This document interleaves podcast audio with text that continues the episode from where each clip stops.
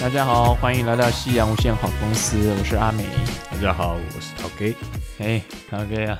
哎，我啊，怎样？就是应该算到现在应该算两个礼拜前了。啊对，怎么了？我去我前公去找我前公司，我去看一个展览，叫做那个自动化工业大 展。怎么好像你听起来要要用自动化做一些不可告人的事情？没有啊，没有哦啊，不是因为这个目的没有，啊，单纯啊去找我以前的同事还有长官叙叙旧。真是个有人人情味的人呢。嗯，对我我的前主管也这样说。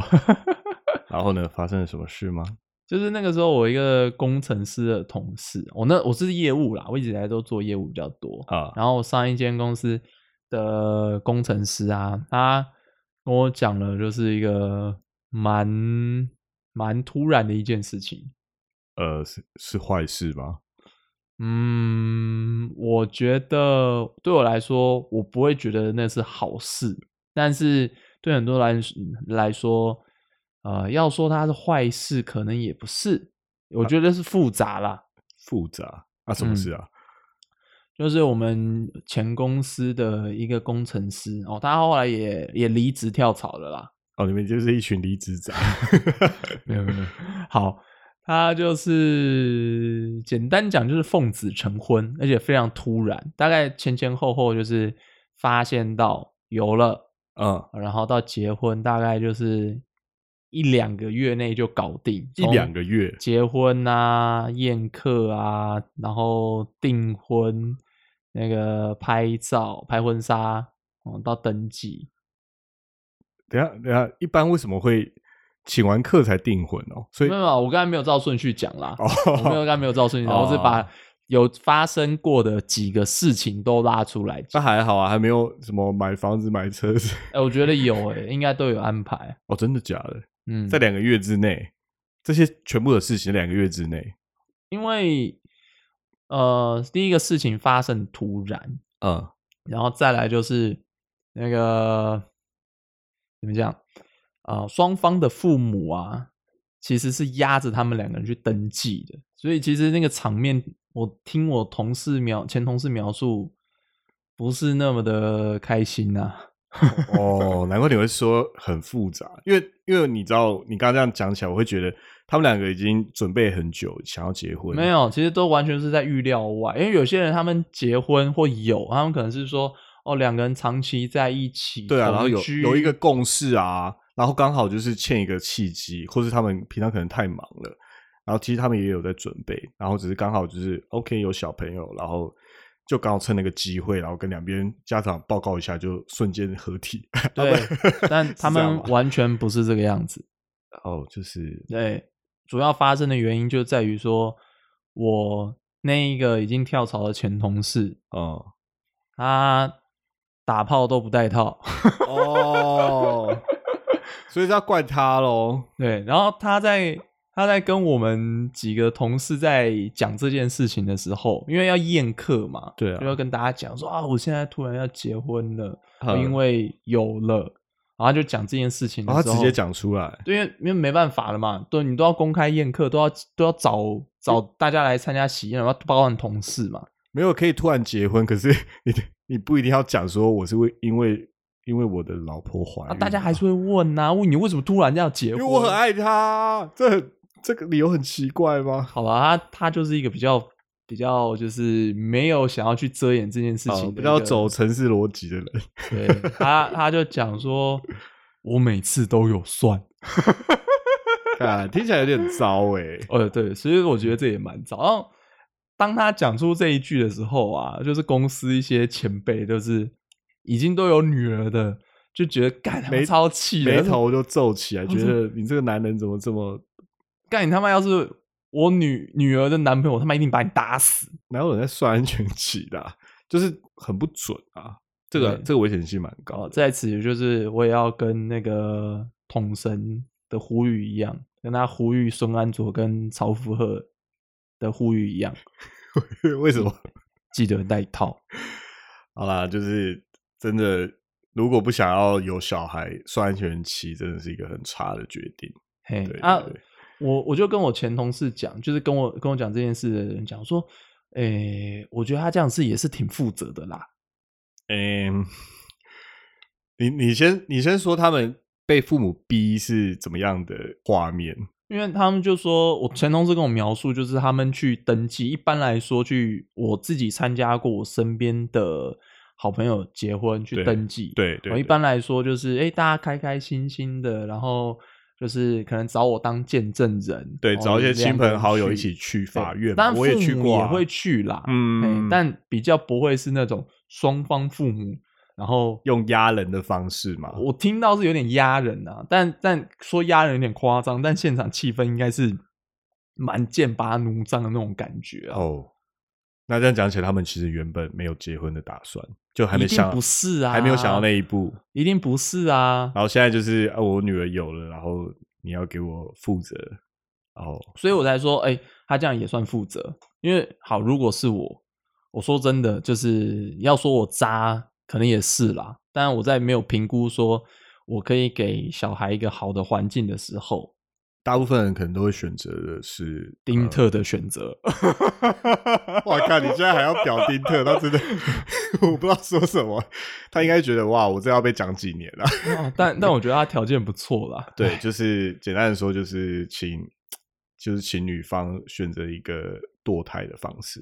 就这次就嗯 pass。如果如果我没办法确保是他是在一个好的环境的话，我真的觉得那小孩生下来就是痛苦的。就像我也希望当初我的父母啊， 讲远了。哎，不要不要这样说，不要这样说。好对好，嘿，对，我们希望当然每个人都是被祝福才生下来的，可是我知道，其实评估评估就是生产后的状态是父母的责任之一啊，啦。对啦，对对对对啦，哎，他我们我听到你是你前同事嘛，对不对？，对你前同事的状态，我听到他这种呃，你完整的这样讲完，我会觉得他是不是要就是请请他的老婆验一下？可是 还好他不在这，不知道大部分人都会听到这个，应该会会会发飙吧。可是为什么要这样这样子讲？其实我觉得有点意外，因为我自己对他们理解，他们可能就是哦，单纯的男女朋友，然后定期就是，嗯，打个炮啊这样子。可是为什么你会想要验一下？我觉得这个，因为这个情况有点怪啊，因为嗯就算当然他们年纪应该也都适婚年龄吧，嗯，算啦，就是我觉得可能在适婚年龄有感情基础，你应该还是会觉得可以结个婚吧。就是就算是因为小孩，好，那我讲回来，就是、嗯他为什么一定要让父母知道？你一定要让父母知道。对，就是他女生怀孕怀孕这件事情，为什么一定要让父母知道？哎、其实我们当下有讨论过、哎，对啊，在跟我讲的这件的当下，其实也有别的同事是女生，啊、我有说，哎、如果是这样，一就是我们也讨论到刚刚说，一般情况下，一般情况下，会选择拿掉的几率其实并不低。对，就、呃、当场我也跟女生讲了，嗯。如果是她，她也会这样考虑，因为对她现在觉得说她还没有想要到结婚这么快，这么快结婚，因为大概当下的一些同事他们可能大概二十几岁啦，对，因为每不是每个人都想要结婚，或是就想跟制造小孩的那个人结婚啊、对。但是跟我讲这件事情的那个工程师的同事，他就说啊，怎么可能不知道？为什么为什么会对他的想法可能比较传统啦。那我在想说，会不会是发生这件事情的女方，他们家也比较传统，他就刚好跟他父母说：“哦，我有了这样子。我会想说去验一下，并不是觉得人性人性就是这么的不堪考验，只是我会觉得他们两方都没有这么大意愿的情况下结被逼的结婚，如果是这个逻辑啦，总是会觉得有点奇怪啊。”我在想，会不会他们双方的父母啊、好啦，女方父母就呃，你就给我负起责任，男方可能也会觉得说，呃，好像也是可以结婚了。就算要女生负，又要男生负起责任好了，那女方也不会这么不开心啊，有什么不开心的？为什么要用压的？那、呃这样讲也是啦，可是可能就是大家就不在不在预期内吧。你看南方工作也是说，不是说工作差啦，但你说在这年头就是要养小孩，然后你马上就要准备婚宴，然嗯后又要马上准备，可能就像你刚才讲的，买房、买车什么的都要备了，啊对那压然力后爆育大的。育育儿费用啊，然对啊后他日后可能教育费用。天啊，我真的是想都不敢想啊、我自己也是说真的不敢想虽然这我种事情啊这然后相对来说也是可能蛮废的，所以我真的是想都不敢想。好啦，就是当然希望他们就是生活可以过得好，而且不一定说这种费用都是男生出啦。我觉得现在可能有点不太一样，时代有在变。嗯，我们当然还是常常听到，就是呃，在婚后男生要扛起经济的比较大的部分的责任，可嗯是因为女生可能就业，他们的所得可能跟以前也不太一样。你是因为觉得说会不会男方就觉得从此我就是要扛了这么大的责任，所以我更应该要演一下？你是这样想吗？不是我会这样想，我只是好了，我我只是有点开玩笑这样讲，不过、哦，靠这样好像很不负责任。不我觉得过蛮伤人的。说真的，我觉得会想到这件事情，就是这就是一个怀疑啊。如果说站在女方的立场，她就觉得说，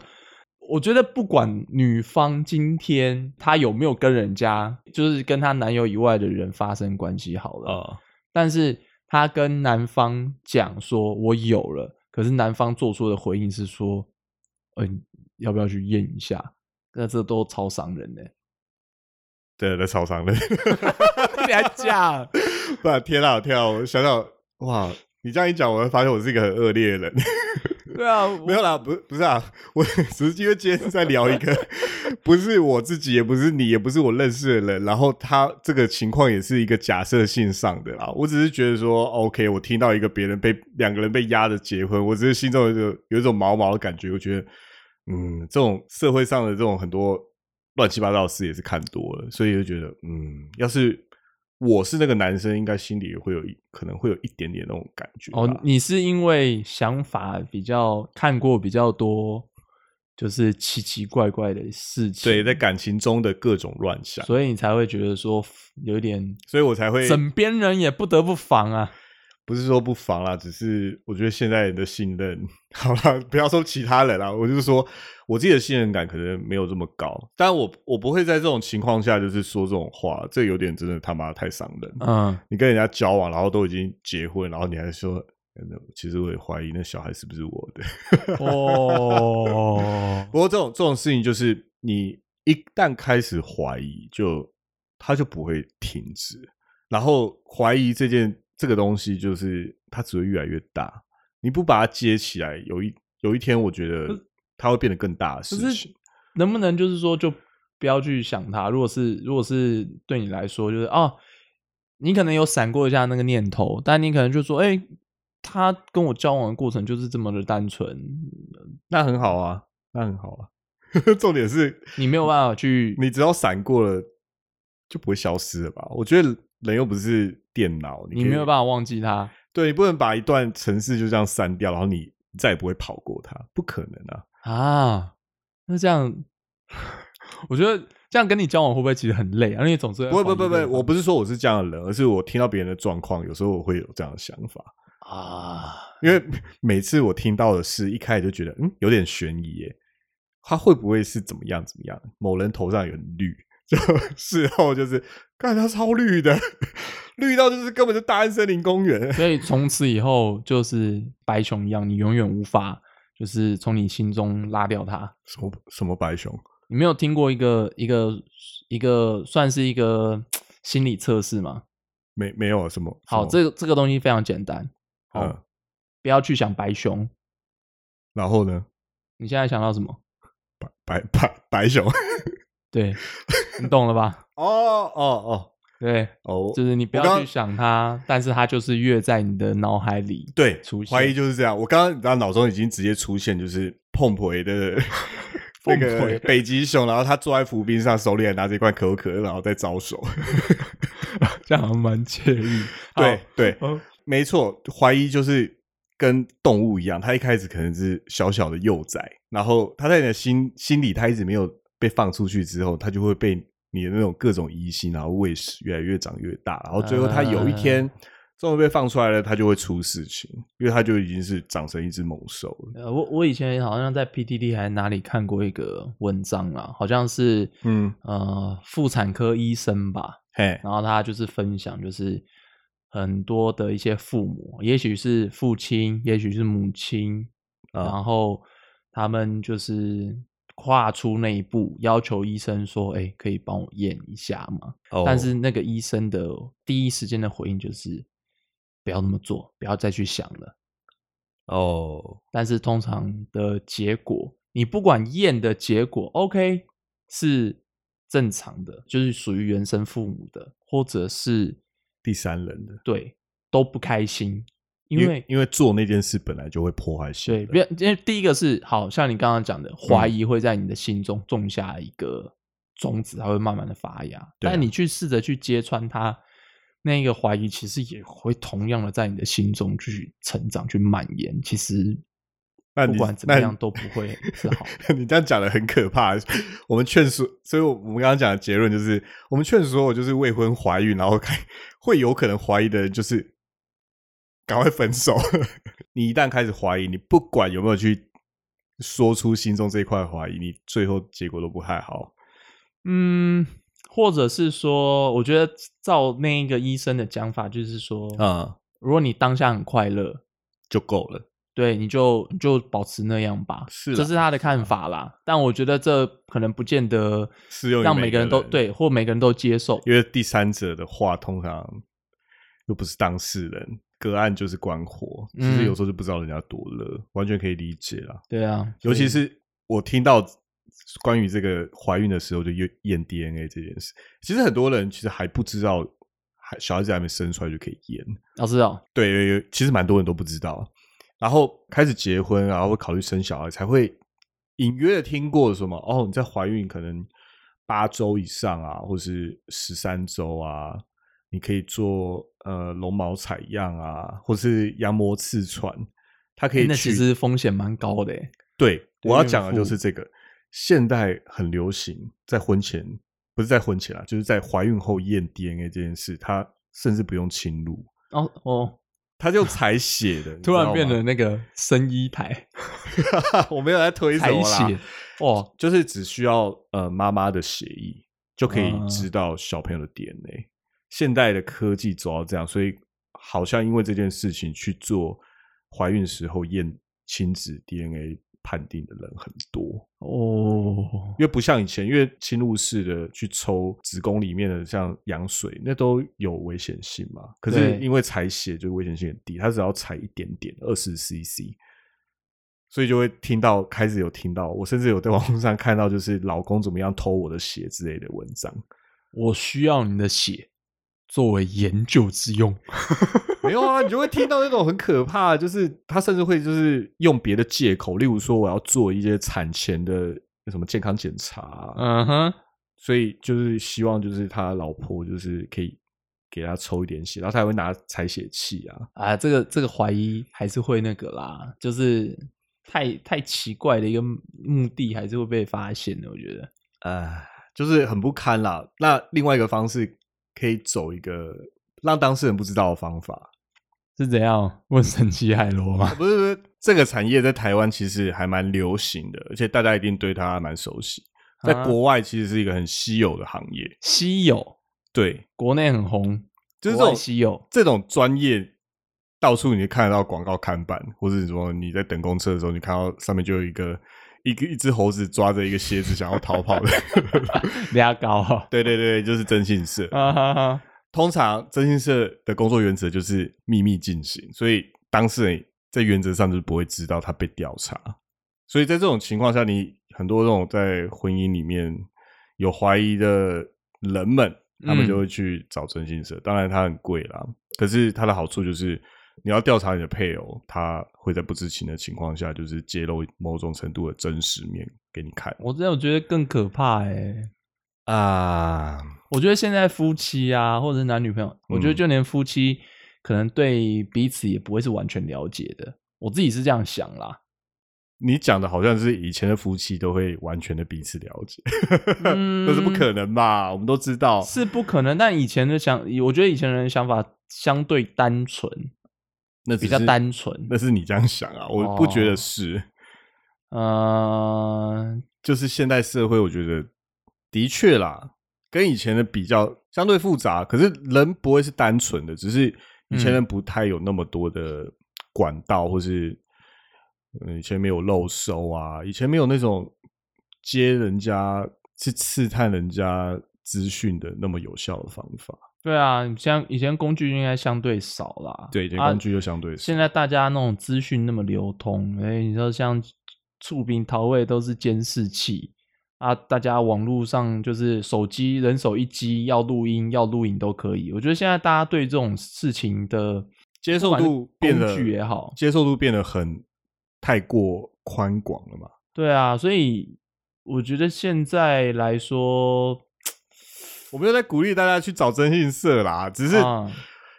走到那步很已经是一个没有办法避免的情况下，你才会去找征信社。到底是情况多糟要去找真没相？有，没有，你这样想好了，就是，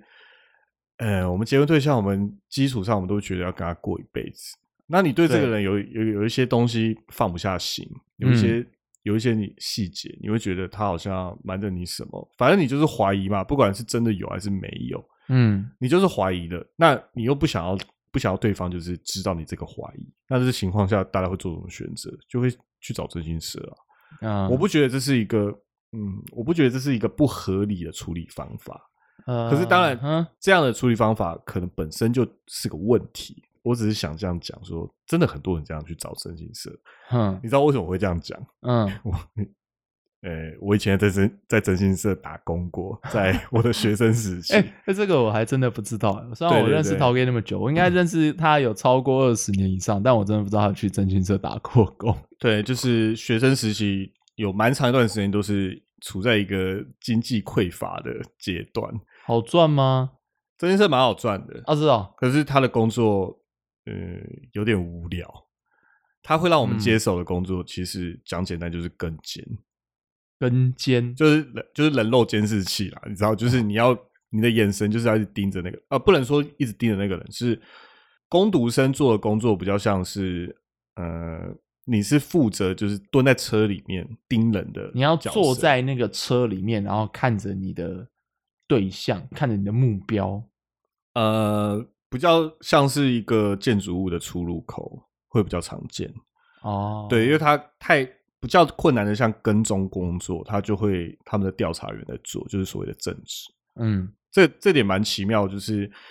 调查员也是人，他不可能二十四小时然后不睡觉盯住一个目标嘛，所以对他通常一项工作就是会有调查员嗯哼，不止一个，然后他手下还会带一些攻读生，攻读生的作用就是当调查员就是确定了。跟踪目标跟跟踪点的时候，攻读生就要负责当那个盯住的那个人。插眼就对了。对，插眼，对对对，就是插眼，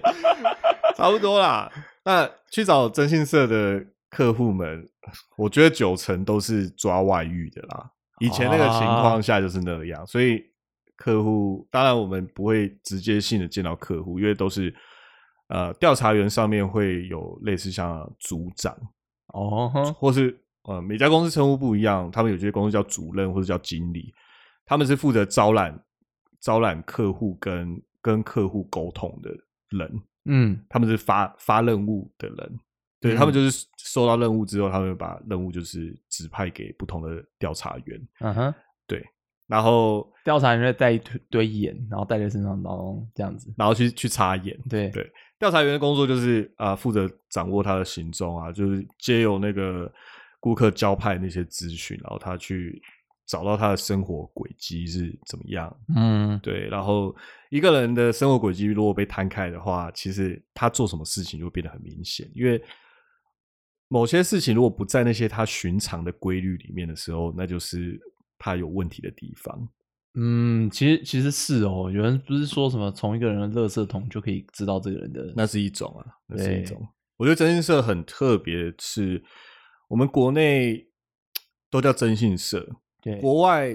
它会被分开来，就是一个是侦探工作，另外一个是征信工作。可是我们国内都统称征信社，征信嗯社的意思就是、呃侦查信用，意思就是嗯调查你这个人在信用上有没有问题。他们通常在国外会被做这种呃信用调查的人，都是因为他们去求职，或是啊财务方面或者是这种你的你的履历有没有问题啊？你得不得？你会不会是以前曾经有做过一些破坏信任的事情的人。他们通常都是因为你跟一个人不熟，可他们要接手很大的工作，或是对他要跟某人结婚。的确，对外国也会婚前调查，哦这其实有一点。如果你家里是可能是有一点背景的人，他们可能在望族，对贵族对对，他们还是会做这样的事情，那叫、嗯那叫信用调查。然后侦探工作是另外的，例如像找人，嗯，或是某种程度协助客户，就是完成他的愿望。毛利侦探事务所，那然后至于要介入那种呃案件调查，那有一点，那有一点很很什么那讲就是幻漫想画化了，对对漫画对跟对小那说作的品才会情节出来啦。现实的侦探其实不太做那样的工作，都在俩搞。通常，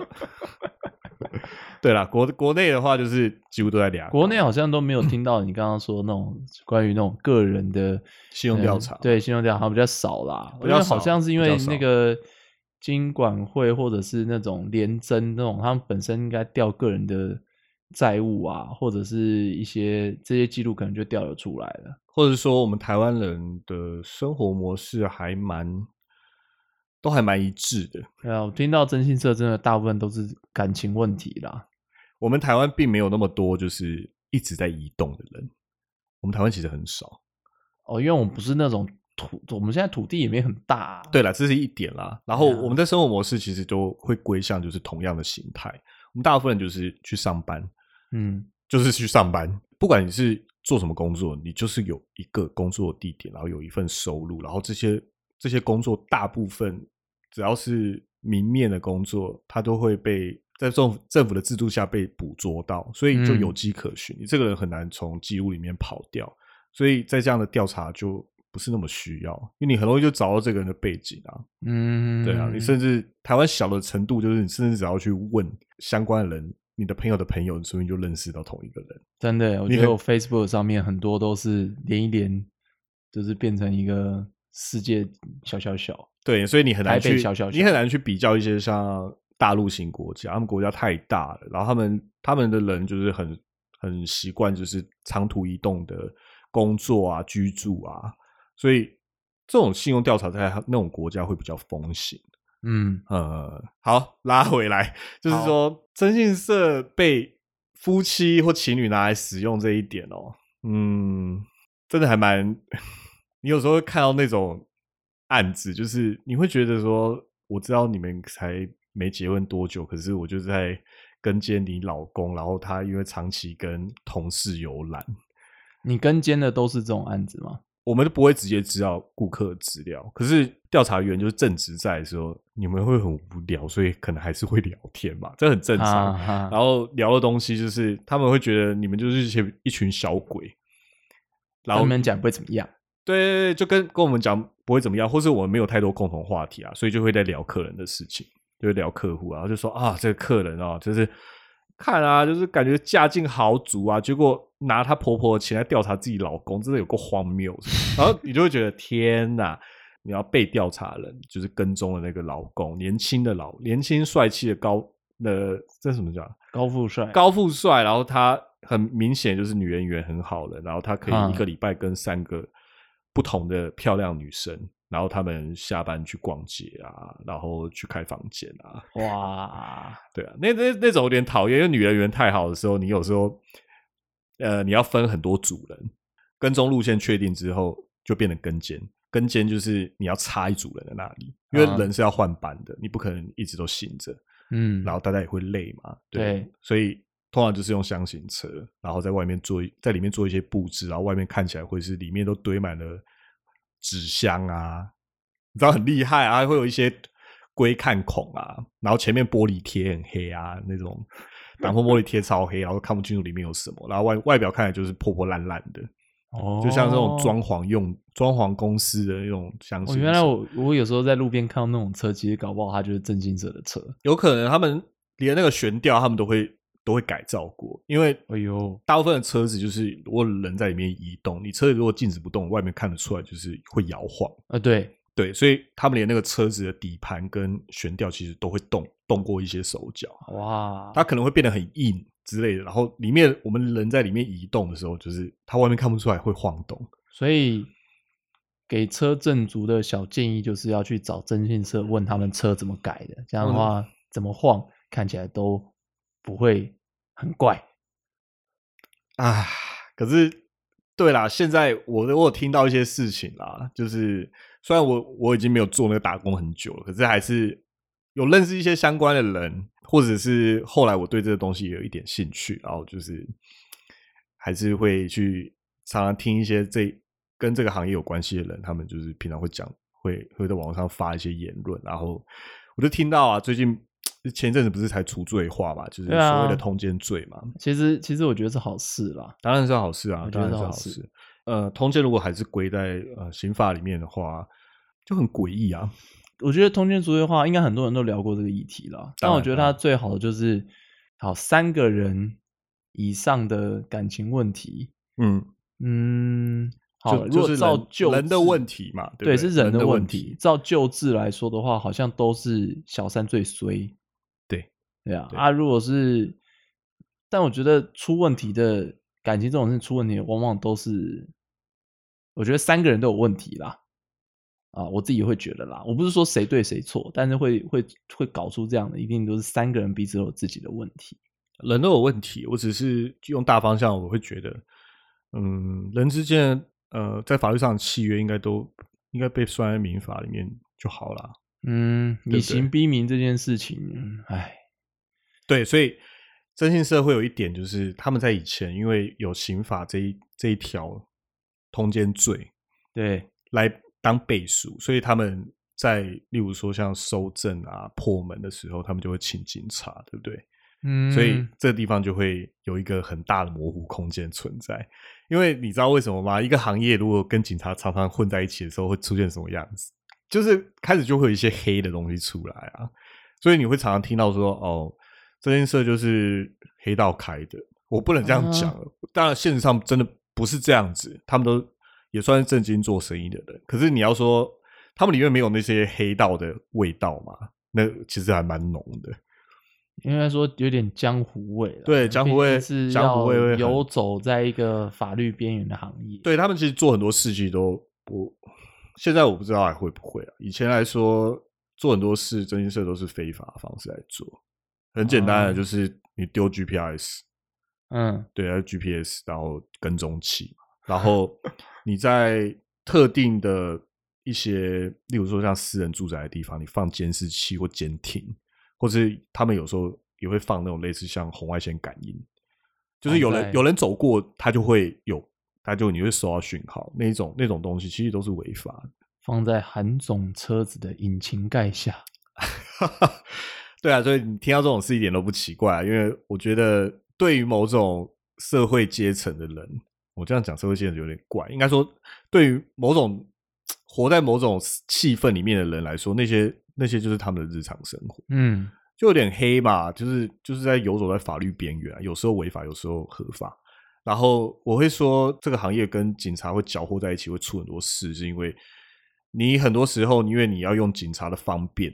嗯，对不对？你才能好好做事，把你的工作很顺利、很快的完成嘛。对，那警对警察来说，他就拿一份薪水，他帮你又没什么好处，那最后会变成怎么样？啊，征信社就会出塞一钱点啊，就会钱塞钱、塞好处，带你去玩妹妹啊，带你去喝酒啊啊，之类的，然后过年过节，然后就送礼盒，里面就有钱这样哎子。我觉得站在这个角度更应该支持除罪化。哎对对，因为会让这个产业就是很严重的，就是靠向警察。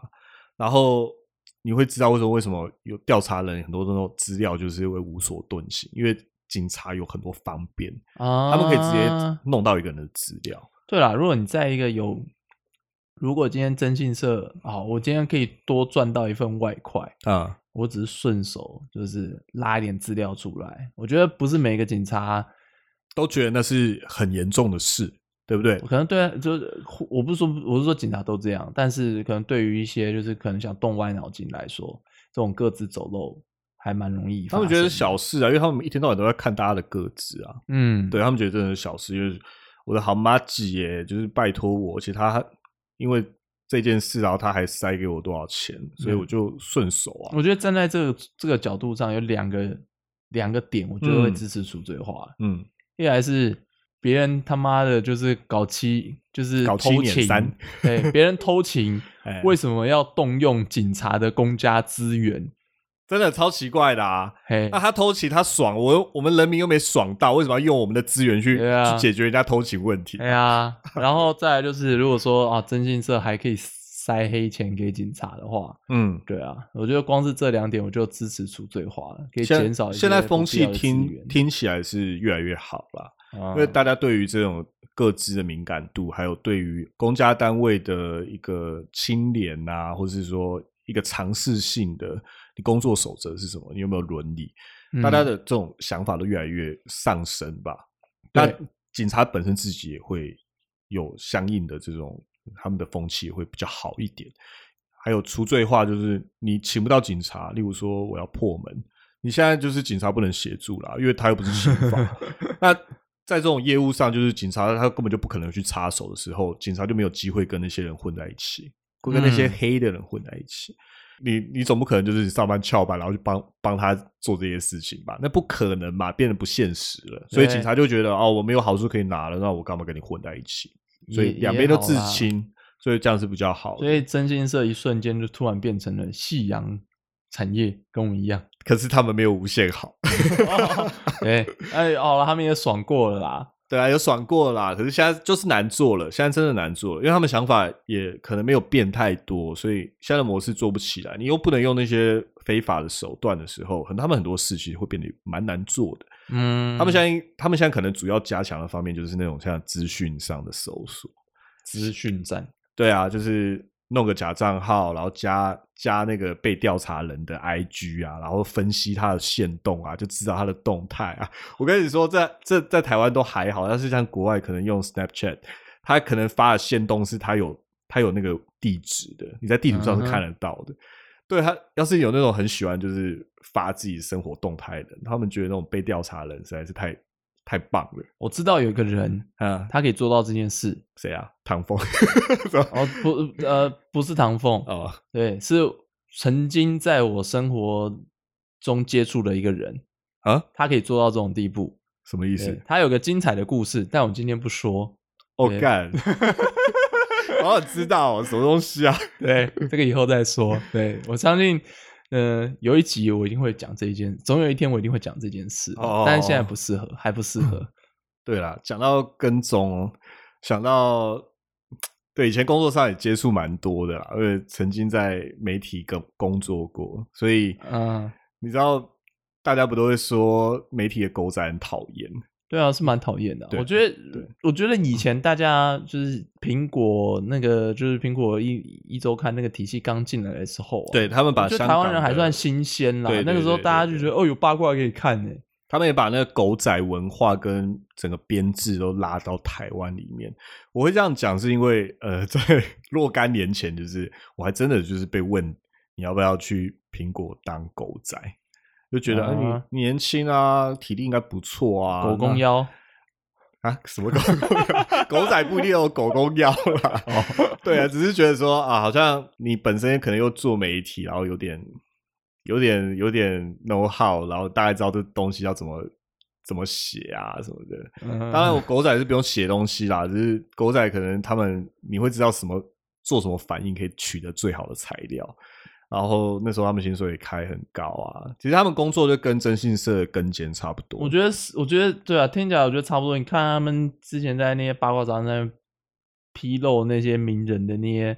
照片啊，或者是跟拍啊，他们就是把他们私生活全部就是就直接摊到观众底下，然后再写一些就是捕风捉影的内容。嗯，唉，我知道你听你你听你这样讲，我就知道你 很讨厌这种这样做的媒体啊。我自己是嗯讨厌，可是，在媒体里面做事，你会觉得，哎，就是你会觉得这个浪潮才大到，就是你一滴水就很难去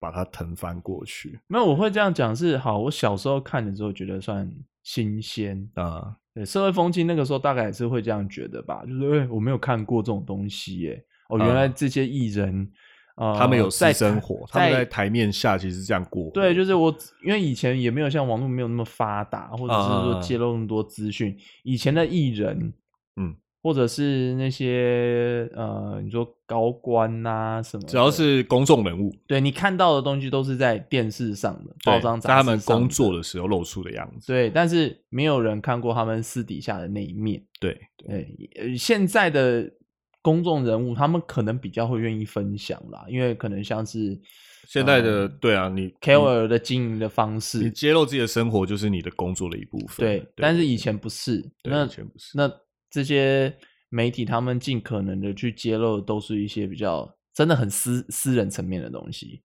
或是说大家会觉得，哎呦，他也会这样的一些东西，通常都好像一般观感都不会是太好的嗯对啊事情。我现在就会觉得，好，可能这几年啊、呃第一个可能成长了，或者是说大家对这样的狗仔文化会有一个反省，因为以前狗仔他们都会说，或者媒体他们就会说，哦，就观众爱看啊，所以我就是做这些东西啊。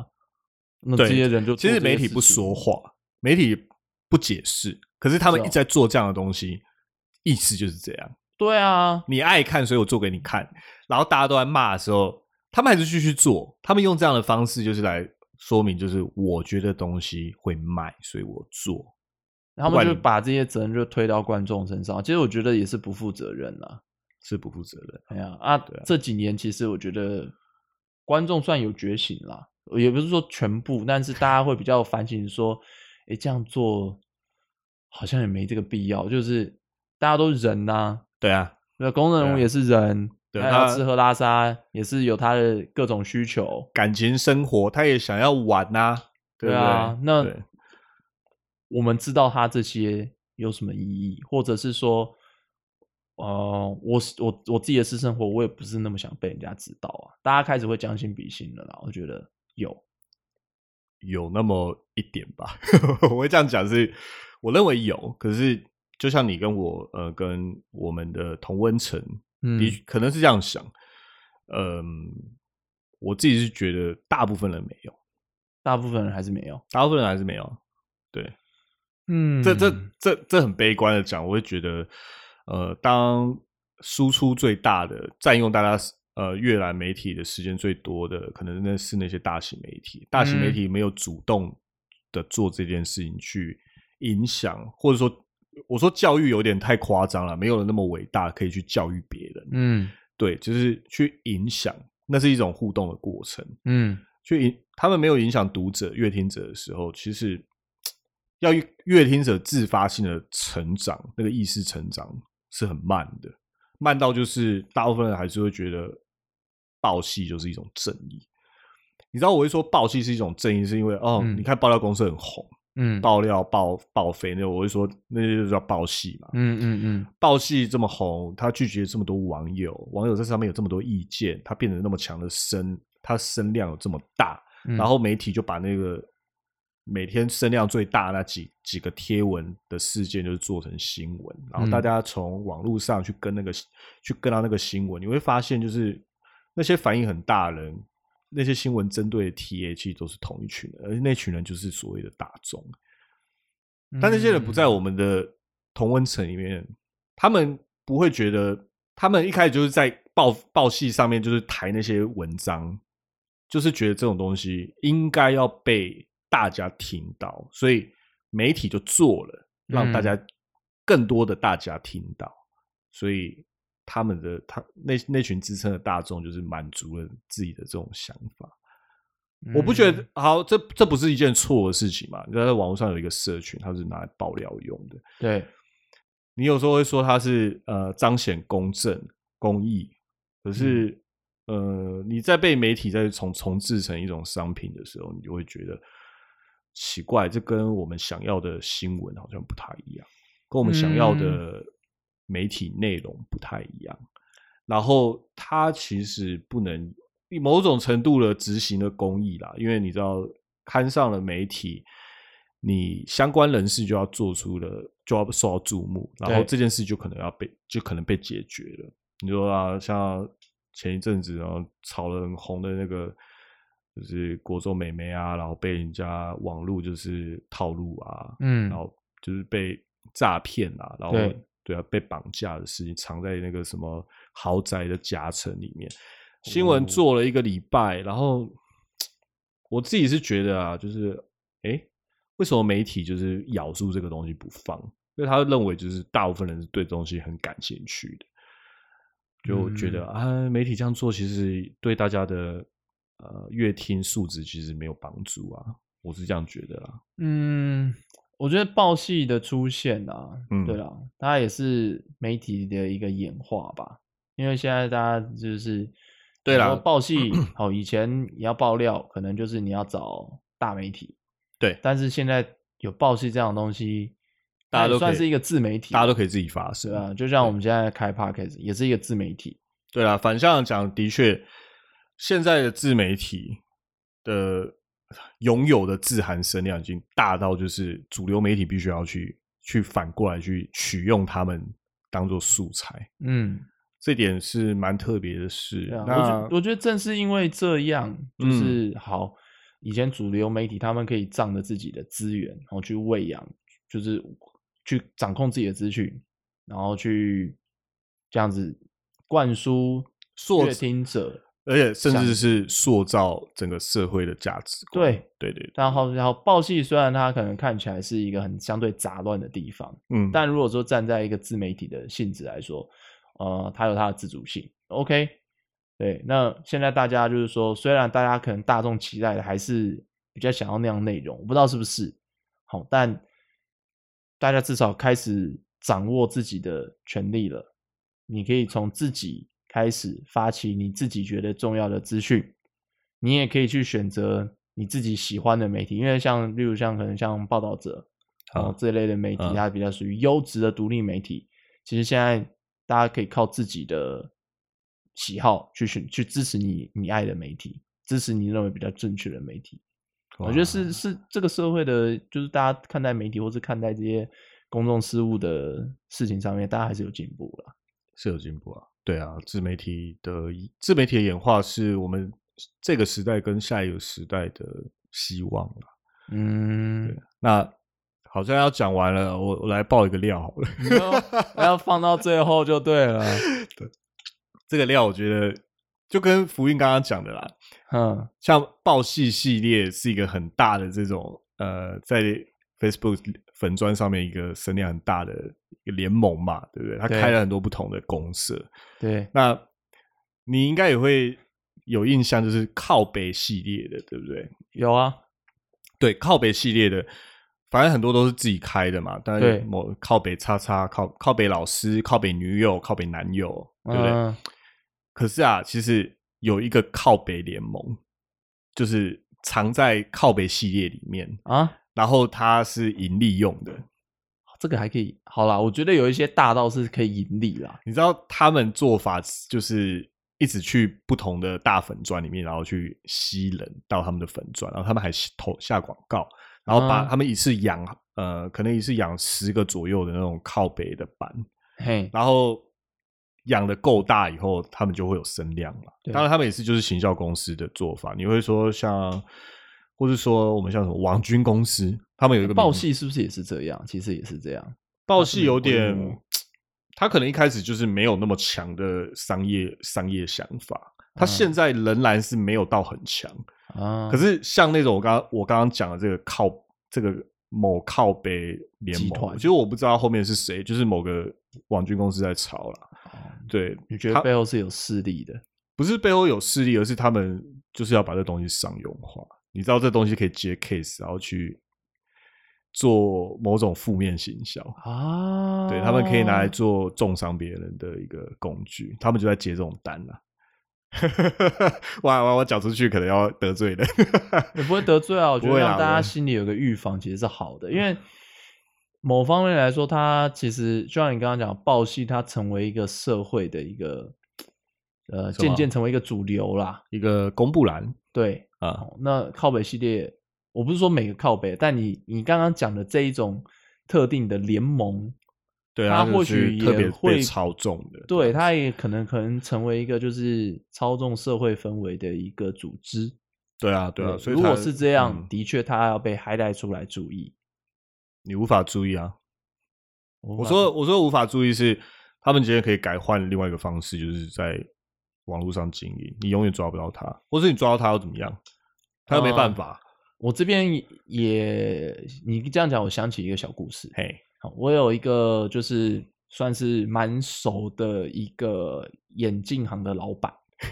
我发现你有很多 不同店的老板都跟你很 熟，之前是玩具店，对不对对？对对对对对， 好好，那快速带过哈。好，那因为他经营的不错，他其嘿实在 PDE 上面是有一定的口碑声量，大家会去找他配镜，因为他是一个蛮、哦蛮强的验光师，然后以技术为背景。哦哦，对可是那他做做网络社群的哦，嗯，你说 PTT 应该算他很早期啦，十年以上那是很 rough 的一个社群形象。他就无心插柳口啊，碑柳橙汁啊，对，但是他自己开的，他后来自己开店，啊哦然后但是他有一次他就是经营，就是呃有一个 PTT 上的文章，啊就有攻击到他的眼镜店，说，哎、他那天去啊，哦，然后店员都没有去招待他，然后他他还详细的描述了那个店员的特征，戴眼镜，然后有留胡子，啊哦，，大概是这样的一个特征，然后负评这样子，对，他就说啊，进去店员就屌屌的，哦，都不理他，怎样怎样怎样，哦，然后留负评，哦，那他是老板嘛，对，他出来回，对，他就当然会，对他第一个他先出来回说，哎，这个怎么回事？我我我他他对于他底下的人人的用人其实都蛮注意的，嗯他觉得不会发生这种事情。嗯那一个文章描写的那一个店员特征很明显，啊所以那一个店员自己也跟老板说啊，那一天搞不好刚好就是我可能漏身体掉不了，舒服，漏掉了那哦个客人，，可能刚好那一天冷落了那个客人，这样子，对，嗯，可是那个老板他其实蛮信任他的员工的，哦，调监视器啊，好，对，他就真的调监视器，哦，对，去看他那一天的，就是整个店里面有没有人进来被的冷落状这况样子，然后就比对就是那一篇文章描述的那一天的服务根本没有发生这件事情，啊他就被恶意重伤，对，然后那篇文章当然下面 PDD 的文章，他也会很多就推文嘛。啊有的人就当然会说啊，那店不是这样，但也同一篇那一那一篇的贴文底下有说啊，那间店有时候就是这样屌屌的啊，真的就就这样子。哦，被网军刷了这样对子，老板那个他就有警觉性，他觉得嗯，怎么突然会是会会生出来这样一篇文章？啊，哦，然后他就请了。就是类似网军公司啦，来帮他做了调查，因为也是有点像征信社那样的感那觉，嗯就反向调查，对对对对对，哎调查完之后就抓到几，就是底下那些推负面贴文的人，哦，确实都是王军养出来的账号。然后就同一间同一间别的行销公司出来的这样子，对，啊，他就说，他就跟我讲说啊，这这些人真的很坏，我就明被明就没同做什被么同就是业雇佣网军打击他这样子，对，因为我认识那个老板，他其实做生意蛮单纯的，他就是觉得说，哎，我技术好，服务好，我就可以立足在这个行业嘛。对啊，然但后是他就觉得嗯无缘无故，他为什么要被人家雇佣王军去打击？被被眼红了吧？觉得他的社群又做的那么好，因为对他可能很早就在就在耕耘了，对，哇，对，然后那一阵子其实也开始大家注意到 PTE 上面的政治网军了嘛，对对对对啊，，那你说 PTE 上面政治网军有没有影响选情？这个我相信大家自有公平啦。嗯那你现在结合到你刚刚说的那个准备要兴起的这个靠北联盟，对我觉得说，就算他今天不是用靠北的名义，对啊，但我觉得大家可以去，你看到某一篇文章，他可能尝试要带某些风向的时候，大家可以去想一下，嗯，这些到底是不是后面有一些特定势力再去操作？我觉得是应该是现在有在使用网络的人应该都要有的一个基本的观念啦。好，嘿，分享给各位。对，不但小孩要验 DNA，连网络上的文章也要验是不是网军。不要再不要再上大家家庭失和了，没有啦，不要没没事，大家不要验，当然是比较好啦。好不好？记得带套。现在我们小公司 先到此为止。好，记得带套，我是陶 gay，我是阿美，大家下周一再见，晚安。晚安喽。